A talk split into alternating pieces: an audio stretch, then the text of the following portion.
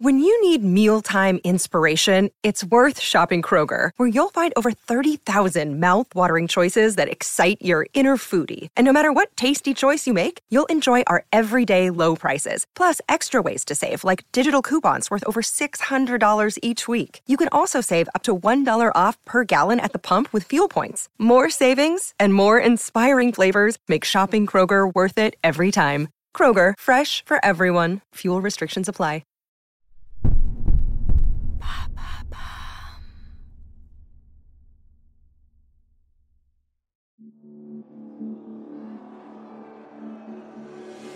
Las Vegas, 12 décembre 2015.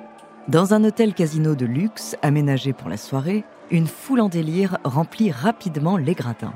Les hurlements des supporters résonnent alentour, des chants guerriers et des hymnes en l'honneur des combattants. Car ce soir-là, au centre de la grande salle, dans un ring en forme d'octogone entouré de grillages, deux hommes vont s'affronter. Et pas n'importe lesquels. José Aldo champion du monde brésilien en arts martiaux mixtes dans la catégorie poids-plume, invaincu depuis 10 ans, et un nouveau venu irlandais très prometteur, tout droit sorti des banlieues de Dublin. Depuis plus de six mois, les fans attendent ce duel. Les réseaux sociaux sont inondés de pronostics, tout le monde veut savoir qui de ces deux hommes sortira debout et soulèvera la précieuse ceinture de champion du monde. C'est tout simplement le combat de l'année et il s'annonce très serré.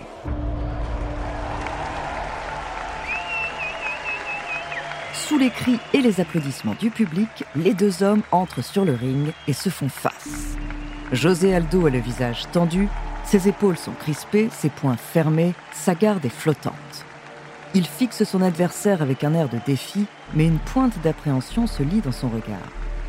Car malgré son manque d'expérience, l'Irlandais a de quoi intimider et son attitude est tout sauf rassurante. Un large sourire découvre ses dents à travers sa barbe blonde. Il a le crâne rasé sur les côtés et ses yeux grands ouverts, animés par des éclairs de folie, font froid dans le dos. Tout son corps est extrêmement relâché, il s'accroupit comme un singe, les bras tendus sur le sol, et fait onduler par des mouvements de ventre les tatouages de gorille et de tigre sur son torse. Par provocation, il tourne même le dos au champion brésilien découvrant sur sa nuque un crucifix avec des ailes et une longue spirale d'épines descendant le long de sa colonne vertébrale. C'est simple, le stress et la peur ne semblent avoir aucune prise sur lui. Il a tout d'un prédateur excité par la chasse. Après ce face-à-face insoutenable, l'affrontement peut commencer. Les deux combattants s'avancent rapidement l'un vers l'autre, prêts à offrir au public un match d'anthologie. Mais à ce moment précis, personne ne sait encore que les secondes qui vont suivre vont marquer l'histoire de l'UFC, le championnat américain d'arts martiaux mixtes, et faire de l'un de ces deux hommes l'une des plus grandes stars que ce sport ait jamais connue. Bonjour, je suis Andrea Brusque, bienvenue dans Les Fabuleux Destins. Aujourd'hui, je vais vous parler d'un champion irlandais qui a marqué l'histoire du combat en arts martiaux mixtes. Aussi rapide et précis sur le ring qu'incisif et provocateur en conférence de presse, il est l'une des figures les plus controversées du sport mondial contemporain. Son nom, Conor McGregor. De sa jeunesse dans un quartier défavorisé de Dublin à une ascension au sommet de sa discipline, découvrez son incroyable destin.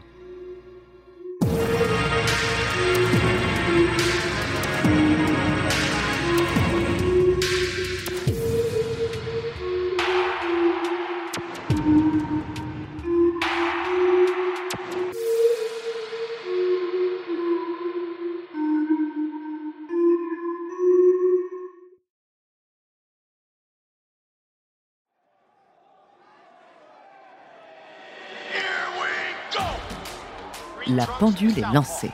Le premier round commence. Conor McGregor se précipite au centre du ring pour prendre le plus d'espace possible. Son adversaire, José Aldo, est clairement déstabilisé par sa posture de gaucher. L'Irlandais a la main droite ouverte et tendue vers l'avant pour mieux parer les attaques et créer une diversion.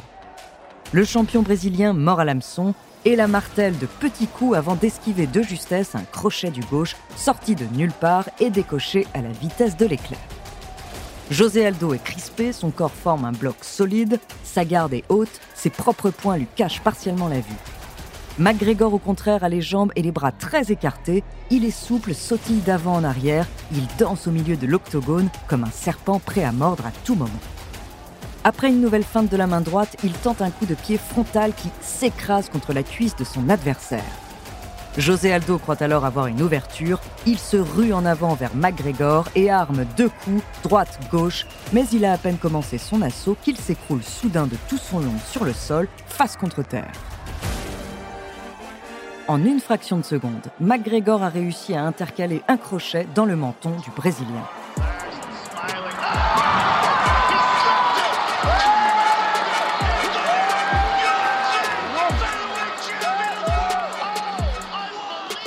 À moitié assommé, Aldo tente de se relever, mais il est trop tard. L'Irlandais est déjà sur lui et à la manière d'un marteau abat son poing dévastateur sur le nez de son rival.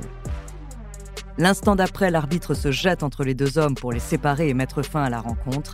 KO, José Aldo s'incline face à McGregor dans un combat qui n'aura duré que 13 secondes. 13 secondes d'extrême précision, de sang-froid et de technique sous une apparence de pure brutalité. Ladies and gentlemen, referee John McCarthy has called a stop to this contest at 13 seconds of the very first round. Declaring the winner by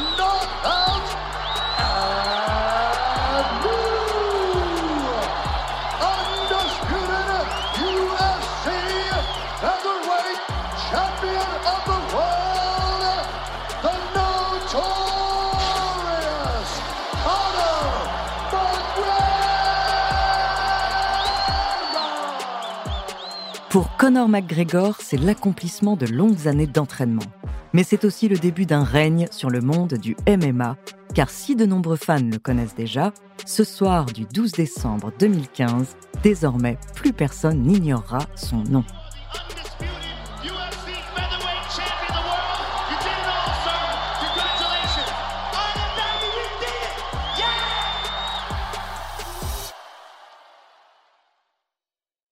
Avant de continuer cet épisode, nous voulions vous remercier pour votre écoute. Si vous voulez continuer de nous soutenir, abonnez-vous à la chaîne Bababam Plus sur Apple Podcast. Cela vous permettra une écoute sans interruption. Ou bien écoutez ce message de notre partenaire sans qui ce podcast ne pourrait exister. Ne partez pas, on se retrouve tout de suite après.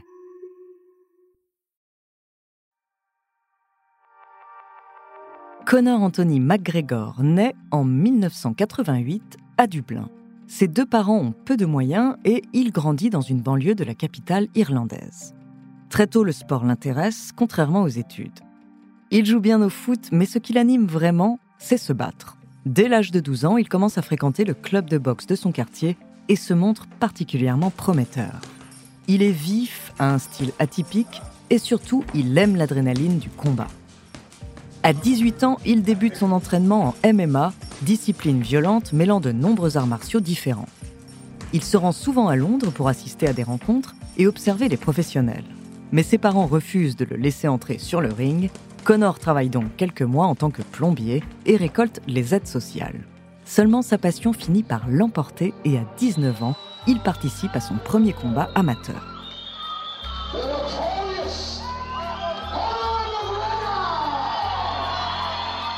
Il en sort victorieux par chaos technique et signe sur le champ un contrat avec le promoteur pour en faire son métier.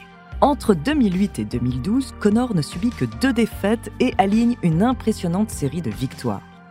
Son style mêlant boxe anglaise, jeu de jambes spectaculaire et technique de taekwondo en font un adversaire absolument redoutable. Au terme d'un important tournoi européen, il finit par rafler le double titre de champion dans la catégorie poids plume et poids léger, du jamais vu auparavant. Sa prestation ne passe pas inaperçue et il se fait repérer par l'UFC, le championnat américain, qui attire les meilleurs combattants du monde. Il est temps pour Connor de faire son entrée dans la cour des grands. Au cours de ses quatre premiers affrontements en UFC, Conor McGregor brille par sa précision, sa rapidité, mais aussi par son charisme et son franc-parler. Durant les conférences de presse d'avant-match, il insulte ses adversaires avec humour et arrogance, les défiant de réussir à le toucher ne serait-ce qu'une seule fois. Et après chaque rencontre qu'il remporte de façon spectaculaire, il se moque de la concurrence au micro des journalistes venus l'interviewer. Mais ce n'est qu'après sa victoire éclair en seulement 13 secondes contre José Aldo que le combattant irlandais aux allures de viking devient véritablement une star. Et moins d'un an plus tard, en juillet 2016, il bat l'Américain Eddie Alvarez et devient également champion dans la catégorie poids léger, réitérant aux États-Unis son précédent exploit européen.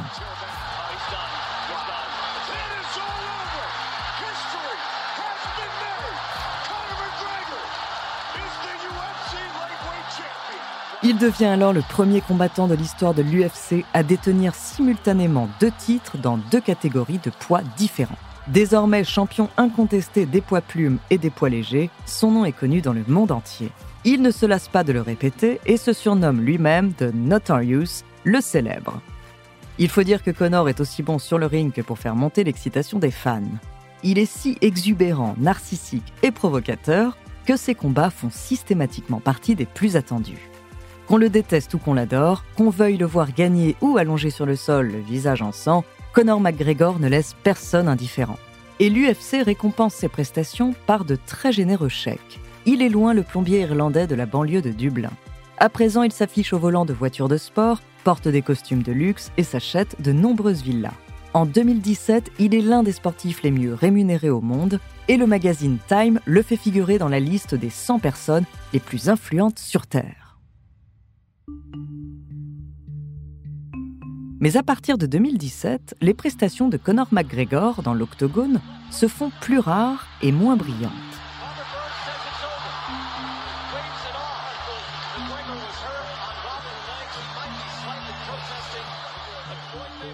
Il essuie une défaite contre le boxeur Floyd Mayweather, contre le russe Rabib Nurmagomedov et contre l'américain Dustin Poirier.